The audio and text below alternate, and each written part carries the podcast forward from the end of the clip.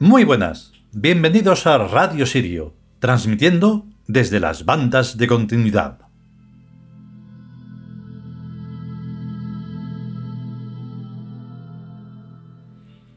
Y es que em, en lo antipático a veces, que solo puede parecerlo, o sea, antipático, es donde está em, en cierta forma la honestidad. Porque en la simpatía, a veces edulcorada, a veces falseada, eh, lo que se halla al final es mentira. Y entonces, claro, dices, hombre, tiene que haber un término medio. Sí, el eh, analizarlo todo, el analizarlo todo y exponerlo tal cual es. Lo que ocurre es que, mm, claro, hay que a veces ser un poco más duro o lo que sea para que quede claro que no se está hablando en broma, ni que es un friquismo de esos que que en realidad nos revienta todo lo que, lo que hacemos porque queda ocultado por esa hojarasca. Que nos importa un bledo. Es importante que siempre quede claro incluso lo que parece que no lo está. Entonces, bueno, pues empezamos un nuevo capítulo, el decimonoveno, en donde, claro, exponemos algo que es importantísimo, como es la providencia la divina providencia que por cierto está rigiendo en, nuestro mes sótico. Muy curioso. Como siempre, las sincronicidades están ahí sin parar. Entonces, esa providencia hay que ganársela. No es una cuestión de que esté ahí, que los dioses proveerán. Pues no, los dioses proveeremos si de verdad tenemos la inteligencia suficiente y, la visión fundamental para que podamos eh, seguir avanzando. Entonces vamos a descubrir lo que es importantísimo y trascendental.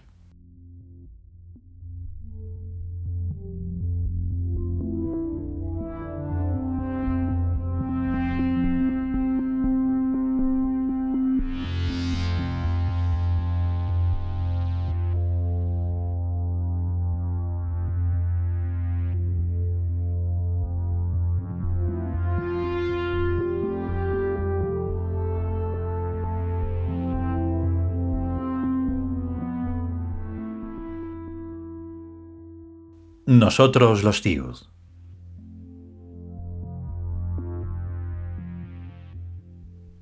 Decimonoveno capítulo. Providencia. Primera parte.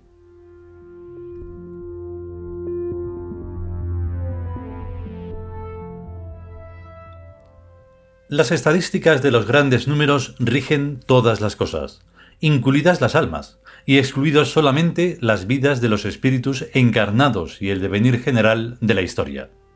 Para estos lo que funciona privativamente es la divina providencia del control imperial. Estar en manos de la divina providencia es una gran suerte, pero no exenta de penas y sinsabores, contra lo que podría pensarse. Las leyes privadas o privilegios son así, un bien particular, cuya adquisición y mantenimiento conlleva leyes más estrictas y duras que las que puede soportar y cumplir la generalidad. Por su parte, la historia tiene marcado un final exactamente configurado, el que conviene al extremo futuro. Todo el devenir de la conciencia tiene necesariamente que desembocar en un imperio absoluto y universal, interior y exterior al espacio-tiempo, con completo dominio sobre el origen del ser. Un tal imperio no puede ser más que uno y siempre el mismo, la autarquía perfecta, fuera de la cual solo es posible la nada. Y ni siquiera ésta es exterior o ajena o libre o indiferente, sino que la nada está uncida al imperio, constituido en antinada. Entre este origen incondicionado y el vector imperial eterno deviene la historia, un deslavazado y recurrente cauce de probabilidades según el método ontológico de ensayo y error. La historia es una especie de juego, demencial, pasional y sensiblero, donde todo está permitido con tal de que, por acción o reacción, vaya conduciendo hacia el imperio. Dentro de la historia hay infinidad de almas y vidas cuya única función y misión es la aditiva de dar masa y espesor a las líneas esenciales. Son vidas y almas que por sí mismas no significan nada, ni aportan más que bulto y cantidad a las ideas configuradas que vienen solo a través de las almas singulares de los tíos. Es natural e incluso tal vez conveniente que tales almas aditivas no se sientan eternas y presentes en todos los instantes del devenir y de la historia, sino que se olviden de todo al fin de cada existencia. Tal vez sea más piadoso, pues ese olvido les impide reflexionar en lo fútil de su eternidad. Pero son almas fútiles de facto y solo porque ellas lo quieren, pues nada les impide asumir funciones singulares, que son las que marcan las apenas perceptibles linealidades de la historia. Por lo general, cuando esas almas optan por singularizarse, no se les ocurre más que meterse a asesinos, o alguna que otra facilona notoriedad por el estilo. Pero podrían, si quisieran, dedicarse a inventar, investigar, crear, estudiar y resolver problemas prácticos o teóricos, naturales o civilizacionales. Podrían dejar un trazo histórico digno de ser ahondado y proseguido en futuras existencias. Esto es precisamente lo que hacen los Tiud, la especie que con el tiempo suplantará al ecúmene de almas aditivas. Grabar en la conciencia gérmenes estructurales que completan y continúan a los anteriormente grabados. En otras palabras, toman el pasado, lo estudian, lo analizan y descubren lo esencial histórico que debe proseguirse y ser enriquecido con nuevas aportaciones en sentido imperial. La divinidad, la física, la economía y la política son las cuatro ruedas del carro de la historia. En esta era la divinidad debe ser arrebatada a las religiones y vuelta a ser situada como motor del mundo en forma de teocracia. La física debe ser arrebatada a la anárquica chusma científica y vuelta a ser situada en la praxis del pensamiento unitario. La economía debe ser arrebatada a la confusa charlatanería teórica y vuelta a ser situada sobre sus estrictas bases sensoriales lógicas y la política debe ser arrebatada a los caprichos del azar y del populacho y vuelta a ser situada en las manos supremas de la élite. Tardarán más o menos en realizarse, pero estas cuatro renovaciones son inevitables e inexorables. El factor necesario y suficiente para conseguirlo se encuentra ya a este lado del horizonte, la inmortalidad. Que unos pocos millones de almas se sepan y se sientan inmortales. Con eso es suficiente para que le pierdan el obtuso miedo a la muerte y no haya obstáculo que les detenga en su marcha hacia el poder. Sobre todo en una era en que las bombas atómicas están cada vez más al alcance de la mano. El poder es compañero de la muerte. ¿Por qué si no llevan armas los policías? El poder es estar dispuesto a matar a los enemigos declarados y a los desobedientes e insumisos. Siempre ha sido así y siempre lo será en todos los siglos de la eternidad. Solo la oscuridad de la muerte y las fabulaciones religiosas, tan atrevidas como ignorantes, han puesto siempre miedo y freno al libre ejercicio tanatológico del poder. Ciertamente y en sentido figurado hay muchas clases de muerte, pero ninguna tan clara y drástica como la muerte del cuerpo. El conocimiento de que al matar no se le hace daño alguno al alma, sino más bien el favor de embaularla en un cuerpo nuevo de bebé, elimina cualquier reparo que pueda tenerse en el tema de las ejecuciones. Justo la misma paz espiritual de los inquisidores cuando quemaban a sus víctimas arrepentidas. Y esto demuestra que quienes mandan en la tierra son las ideas. El lugar donde se elaboran las ideas es la mente recta, un complejo órgano anímico con algunas zonas claras y accesibles y otras muchas zonas oscuras e inaccesibles que comunican con la estructura unitaria del universo anímico de la consciencia soberana. La ocurrencia de ideas no es pues aleatoria ni al gusto de cada cual, sino resultado de universales procesos. La mente recta que sabe no hace más que orientarse en la dirección conveniente a la recepción del tipo de plasma ideológico que quiere o necesita para sus elaboraciones, pero qué es lo que surgirá finalmente no es algo que ella pueda decidir, porque toda idea verdadera emerge imperativamente. Muy al contrario de lo que ocurre con las ideas falsas o amaños mentirosos que emiten las mentes obtusas. Tales ideas no son más que retoques y mutilaciones de ideas recibidas por información exterior, Tan seguros están los obtusos de que sus mentes no pueden producir verdaderas ideas que ya desde el tiempo de los romanos tienen el dogma de que nada hay en el intelecto que antes no haya estado en los sentidos. Y llevan razón. En sus intelectos no hay nada que no haya sido puesto por otros desde afuera.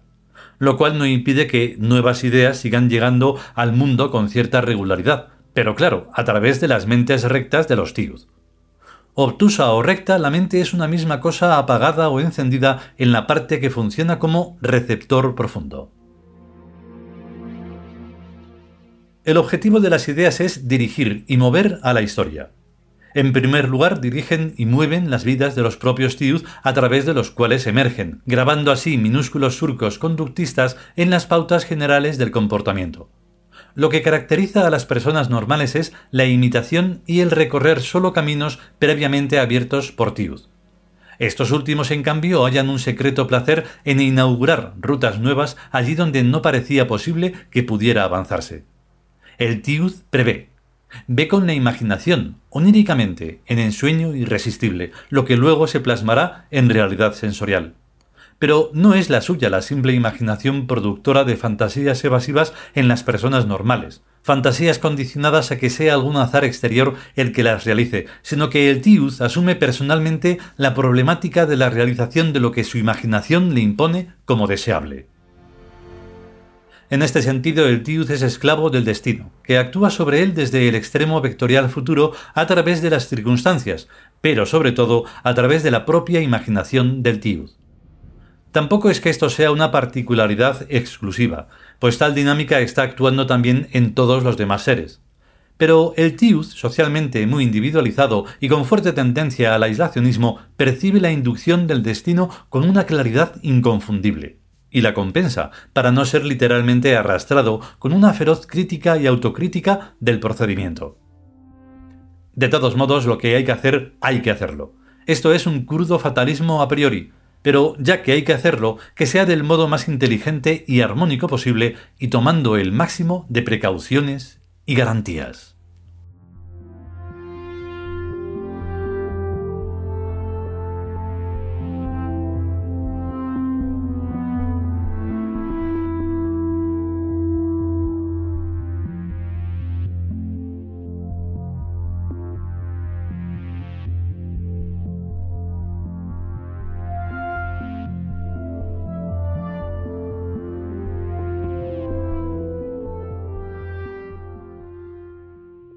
Y hasta aquí esta primera parte del decimonoveno capítulo, Providencia, del libro Nosotros los tíos.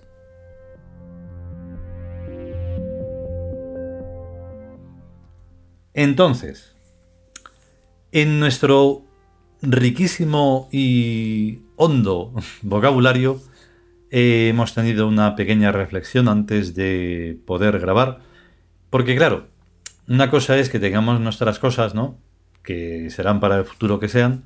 Y otra, y otra cosa muy diferente es exponerlo. Ya están expuestos, puesto que eh, Cronos está ahí, encima de la barra del bar, y si se quiere se ve, y si no, pues no. Incluso se puede retirar de esa puñetera barra del bar y entonces analizarlo con mucho más detenimiento. Entonces, claro, nosotros utilizamos palabras que, pues muchas veces, incluso hasta no vienen en ninguna parte, porque son nuestras. Claro, porque posiblemente mm, surjan del URI y las llevemos al español. Pero bueno, en todo caso, hemos tenido una charla muy interesante entre lo que es el devenir y em, que deviene y etcétera, etcétera, y lo que eviene. Porque es una forma de hablar de aquello que físicamente no existe.